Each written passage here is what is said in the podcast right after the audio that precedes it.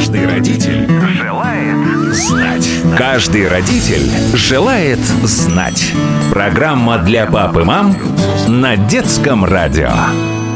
Добрый вечер, уважаемые мамы и папы, бабушки и дедушки, все те, кому не все равно, как растут наши дети и какими они станут. В эфире детского радио «Время взрослых». С вами ведущая Елена Самойлова, и мы продолжаем наш разговор о подростковом возрастном кризисе. Сегодня поговорим о том, как оставаться для подростка опорой и контролем, но так, чтобы он этого не заметил. Выясним, почему подростки склонны к риску, а также разберемся, чем чреват неотработанный подростковый кризис во взрослой жизни. Искать ответы на эти вопросы будем будем вместе с профессионалом, кандидатом психологических наук, доцентом кафедры общей и практической психологии МГПУ Ларисой Овчаренко. Лариса, добрый вечер. Добрый вечер всем радиослушателям. Каждый родитель желает знать. Вчера мы с вами остановились на, на лженаставничестве и вообще на наставничестве. В подростковом возрасте уже, наверное, даже и наставники играют э, не такую большую роль в жизни ребенка, да, то есть вот этот вот период вообще возможности влияния взрослых, он уходит на задний план и появляются только ровесники. Или нет, или а, наставники все равно э, важны в подростковом возрасте. Конечно, подростковый возраст характеризуется тем, что родители взрослого вообще надо бы немножко сдвинуть своего пути подростку. Это такой третий важнейший этап э, отделения подростка от родителей, вообще ребенка от родителей. Это важнейший этап сепарации, это важнейший этап вхождения во взрослость. То есть так должно быть по природе своей так должно быть. Как еще ребенку да, это сделать, когда родитель тоже не очень хочет ребенка отпускать? Ну, фактически через протест. Поэтому, конечно, вот такое позиционирование подростка, что мне важен мой сверстник, это да, это потому, что надо немножко сдвинуть родителя с пьедестала, да. И вторая большая задача – это научиться функционировать среди сверстников, научиться дружить, научиться конфликтовать, научиться переживать романтические чувства первые, а, научиться устанавливать отношения. Все это можно сделать только в среде сверстников. И в этой связи сверстники здесь начинают играть огромную функциональную роль в вопросах лидерства, в вопросах дружбы и так далее, и так далее. Вот во всех этих вопросах, да, играют э, сверстники огромнейшую роль, и без них здесь просто, соответственно, не обрести, не приобрести тех компетенций, которые подросток приобретает в среде э, сверстников. Поэтому сверстники нужны не только для того, чтобы противопоставить себя миру взрослых, но и для того, чтобы и в мире сверстников научиться устанавливать отношения. И тут очень многие родители сейчас нас с вами могут спросить, ну а что же, он в песочнице не учится устанавливать отношения? Конечно, учится. И вот для того, чтобы подростку уже все это делать, он возьмет весь тот опыт, прямо с самой песочницы, когда он учился делить ведерко и так далее, и так далее в песочнице. И здесь все он это уже будет проявлять. То есть тот навык, те знания, которые он взял вот в период детства, подросток уже будет все реализовывать и уже тоже будет оценивать, какие механизмы работают, а какие нет, как можно, а как нельзя, как лучше и так далее, и так далее. И в этой связи вот тут такая есть ловушка. Подросток заявляет, мам, пап, вы мне не нужны, я взрослый. Я теперь все могу сам но при этом бесконечно в них нуждается. Собственно, в этом и противоречие подросткового возраста.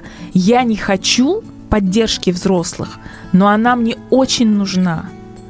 И, собственно, вот в этом противоречии ну и рождается взрослая личность. Так, как вести себя родителям? Какой должна быть эта поддержка, чтобы он думал, что ее нет, но ощущал, что она есть? Когда мудрому родителю хватает действительно и родительских компетенций, и собственной мудрости, и жизнестойкости, и терпения, и вообще вот всего-всего, что может пригодиться родителю подростка. Да, это вот такое ощущение у ребенка, когда родитель всегда рядом. Вот знаете, мне всегда в параллель приходит, да, клятва на свадьбе, когда и быть с тобой, да, и в горе, и в радости. Вот это то же самое абсолютно.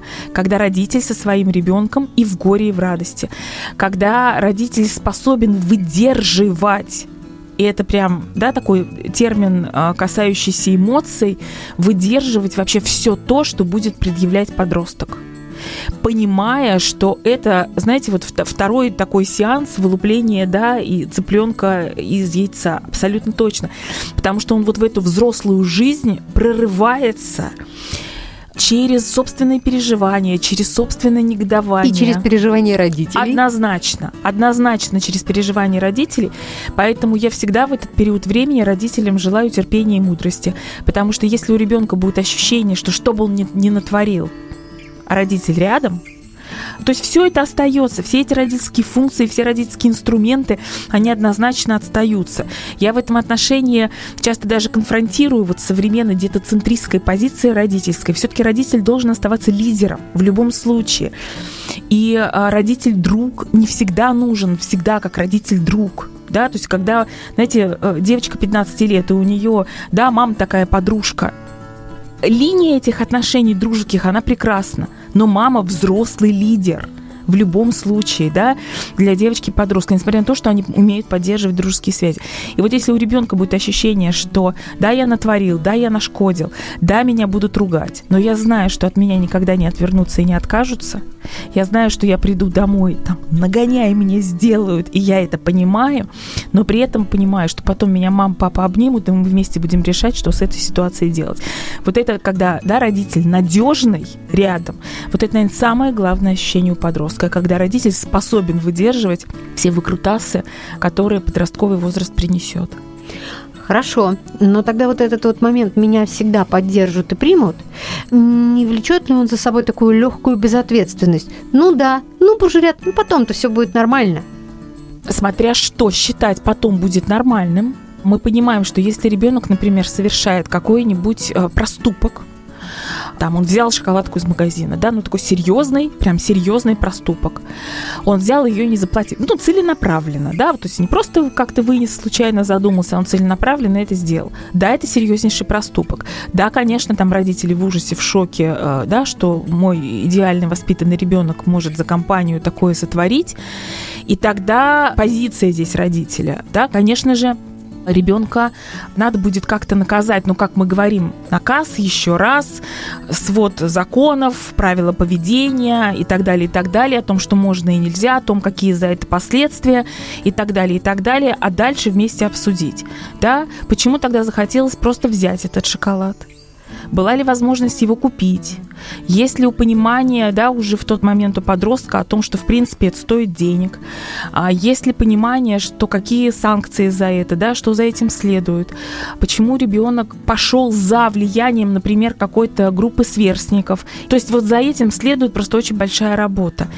И здесь я имею в виду принятие ребенка, что да, ты так сделал, и мы тобой недовольны, мы злимся сейчас, но при этом ты все равно знаешь, что мы от тебя не откажемся, и мы вместе будем думать, что делать с этой уворованной шоколадкой. Да, как это изменить, как это исправить, как ребенок может сам, ну что называется, отработать эту ситуацию да, кому принести извинения, кому возместить, как возместить и так далее, и так далее. То есть это не просто принять, простить, понять, приголубить и сказать, ай, ничего страшного. За этим должны последовать какие-то действия по восстановлению правильности, там, законности, да, поведения ребенка в этой ситуации.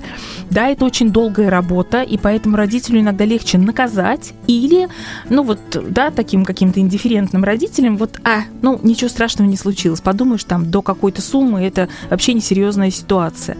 Вот это уже будет все таким либерализмом, попустительством, которое здесь недопустимо. То есть ребенок должен это возместить каким-то образом и э, какую-то вахту отнести за это, да, и вот тогда это не будет просто какой-то ситуации, которая потом будет ребенком восприниматься как безответственная. А подростки, они ведь вообще склонны к риску. Ведь он эту шоколадку мог просто вот просто интересно, получится или нет. Такое может быть? Может быть. Склонность к риску у подростка очень велика, и это тоже этап взросления. Я рискую, и в этот момент я себя проверяю, могу я или нет, способен я или нет. Вот пацан я еще или я уже мужик. А, и поэтому вот эта проверка на взрослость, она может быть направлена по отношению к самому себе, или сверстники могут провоцировать, когда на слабо, да, меня берут, когда я так проявляю какой-то свой статус или свою позицию в группе. Здесь у вот этого чувства риска очень много оснований, но и собственное переживание риска, да, вот это вот могу, не могу, справлюсь, не справлюсь, очень велико. И поэтому а, здесь мы еще говорили, да, в, в, на прошлой встрече о том буйстве просто гормональном, которое происходит, и поэтому количество адреналина, которое поступает в кровь, и то эмоциональное состояние, которое связано с адреналином, оно очень заманчиво. И поэтому дети зачастую идут на какие-то противоправные действия для того, чтобы быть на острие вот этого ощущения, когда включаются надпочечники, вырабатывается адреналин и норадреналин, они поступают литрами в кровь, и это дает ощущение эйфории. И вот за этим ощущением очень часто эмоционально неопытные подростки, они могут пуститься во все тяжкие.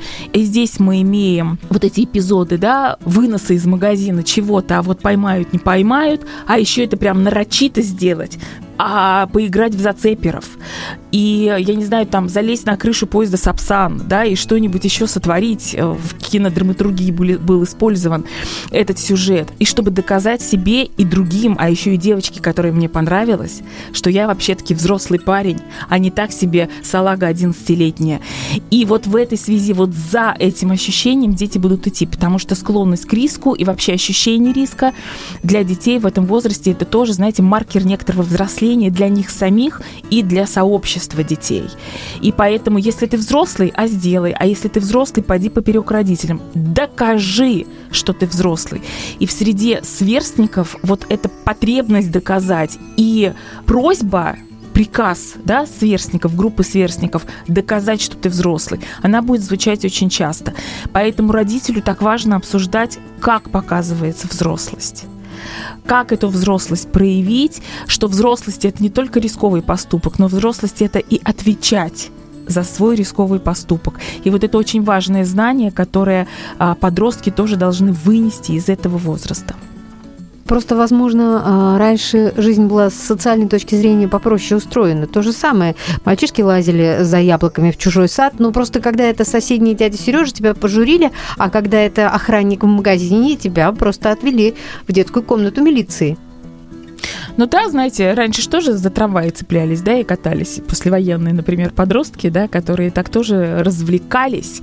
И ведь это тоже, кстати, вот очень важная тема, а, да, как научить себя развлекать, как научить веселиться, как взять еще то, что мне вообще-то доставит удовольствие, тем более в наш а, век, да, развития информационных технологий, когда очень многие, особенно городские дети мегаполисов, что и говорить, они в некоторой степени присыщены, а потребность получать удовольствие есть, гедонистическая вот эта, да, направленность есть. И что еще мне доставит удовольствие, кроме каких-то там гаджетов, знаете, там дорогостоящих игрушек, зависимость от этого удовольствия уже развивается, и поэтому зачастую и с этим тоже связан, например, если, да, вот такая потребность получать удовольствие вот таким вот способом каким-то архи-небезопасным. Когда мы с вами говорим о том, что раньше тоже, да, там цеплялись за трамваи, действительно это было так, но, знаете, удовольствие, когда моя мама, которая уже глубоко за 70, вспоминает, что после войны они а, вставали под э, вот снегоуборочную машину, которая была тогда, и вот под этим снегом они стояли. Он говорит, это же никто же не думал, что там может быть и мусор, и ледышка, и железяка какая.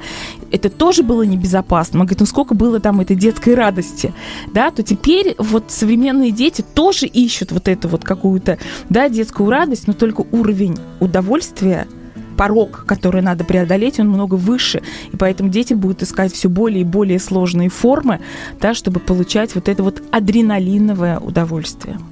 И ведь, наверное, здесь такая, ну, не скажу, что это вина родителей, э, ведь родители сейчас стараются уложить как можно больше детей.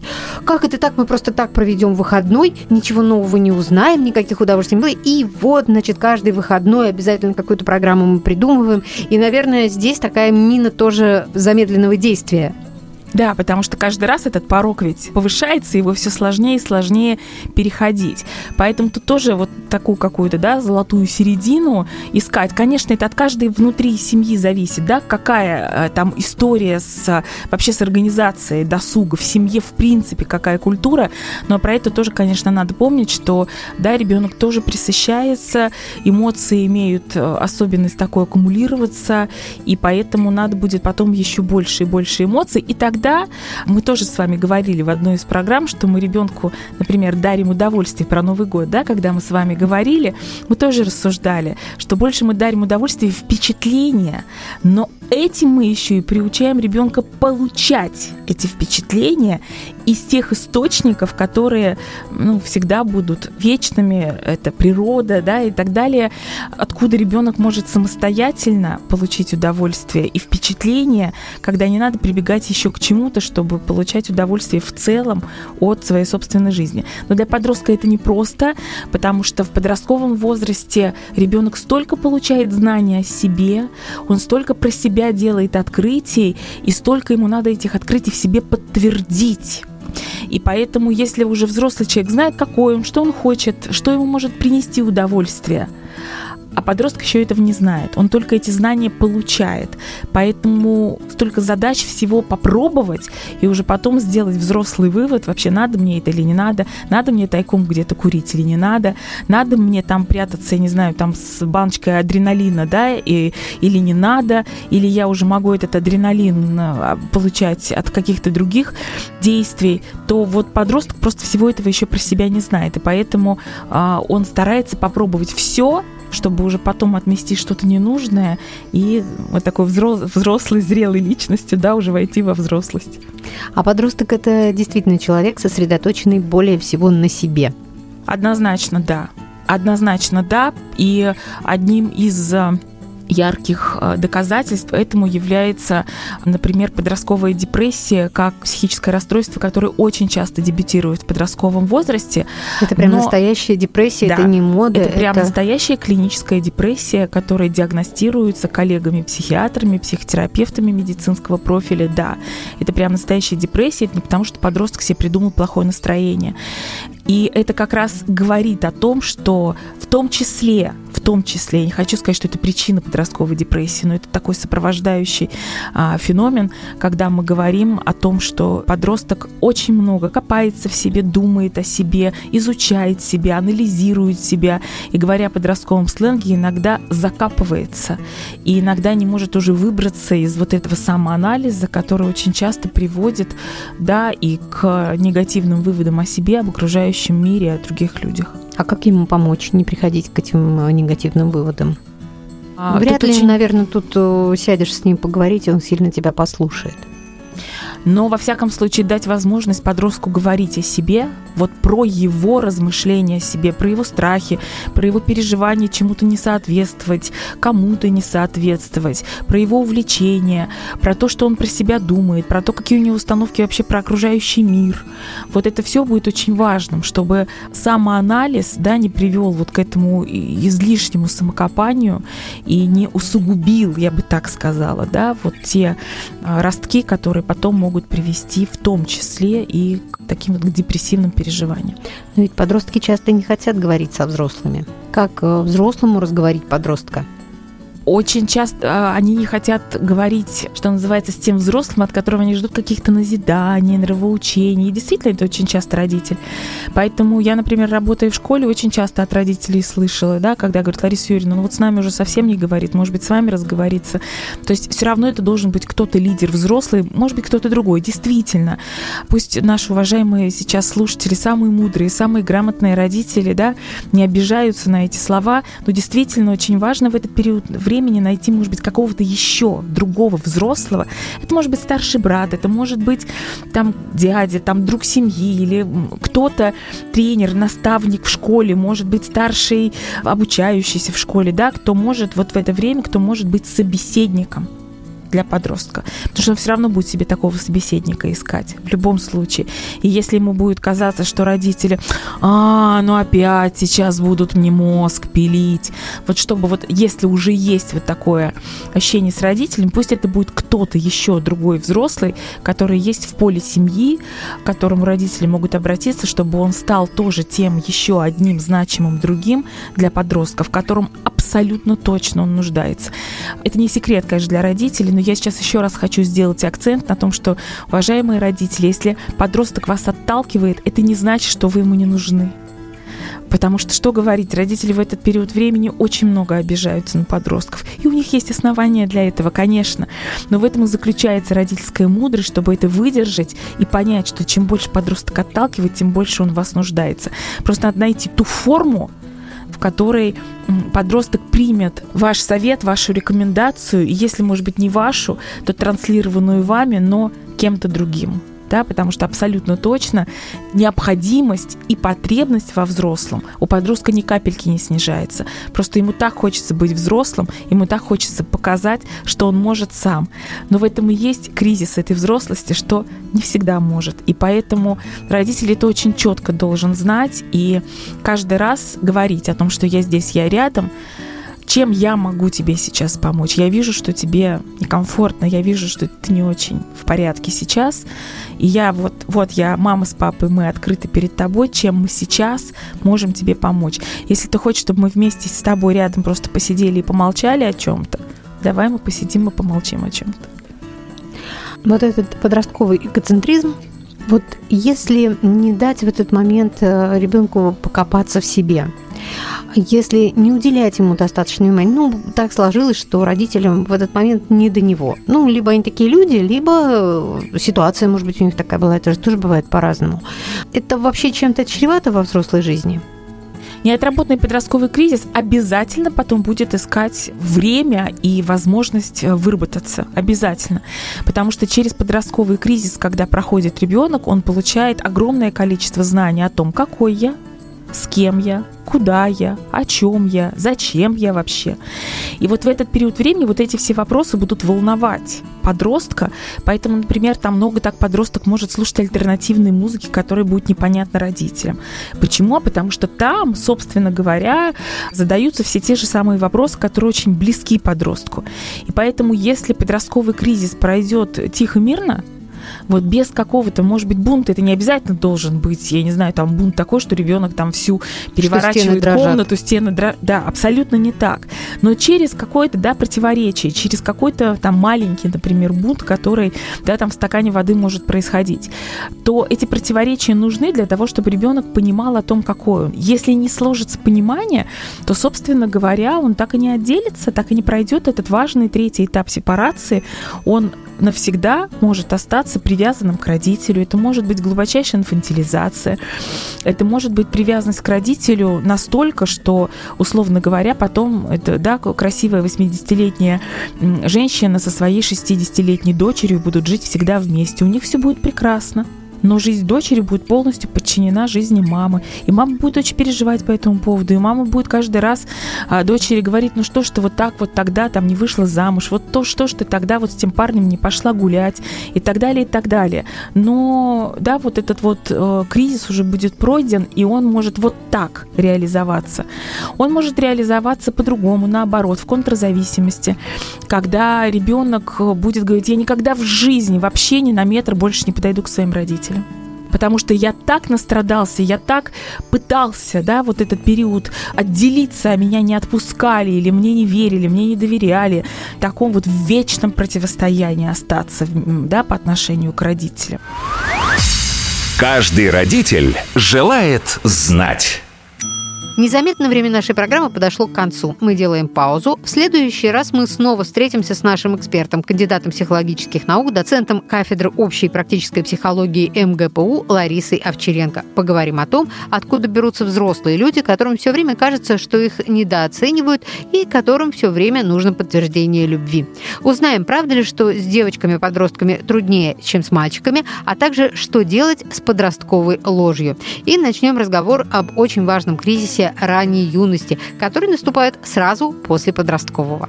На сегодня я, Елена Самойлова, прощаюсь. Если у вас есть вопросы, касающиеся воспитания и здоровья детей, оставляйте их на страничке нашей программы на сайте детифм.ру. Кстати, там же вы можете еще раз переслушать все выпуски нашей программы, которые уже были в эфире. Более того, послушать этот и другие выпуски программы «Каждый родитель желает знать» можно в любое время на популярных подкаст-платформах. Просто заходите в Apple подкасты, подкасты ВКонтакте или Яндекс Музыку, пишите в поиске «Каждый родитель желает знать» и слушайте. Не забудьте подписаться на подкаст, чтобы не пропустить новые выпуски. И помните, что детское радио можно слушать вместе с ребенком практически везде. Мы всегда рядом с вами, не только в эфире, в телефоне и в автомобиле, но и дома, в умной колонке. Просто скажите своей умной колонке «Включи детское радио» и слушайте нас, когда захотите. Друзья, до встречи, всем хорошего вечера. Каждый родитель желает знать. Каждый родитель желает знать. Программа для пап и мам на детском радио.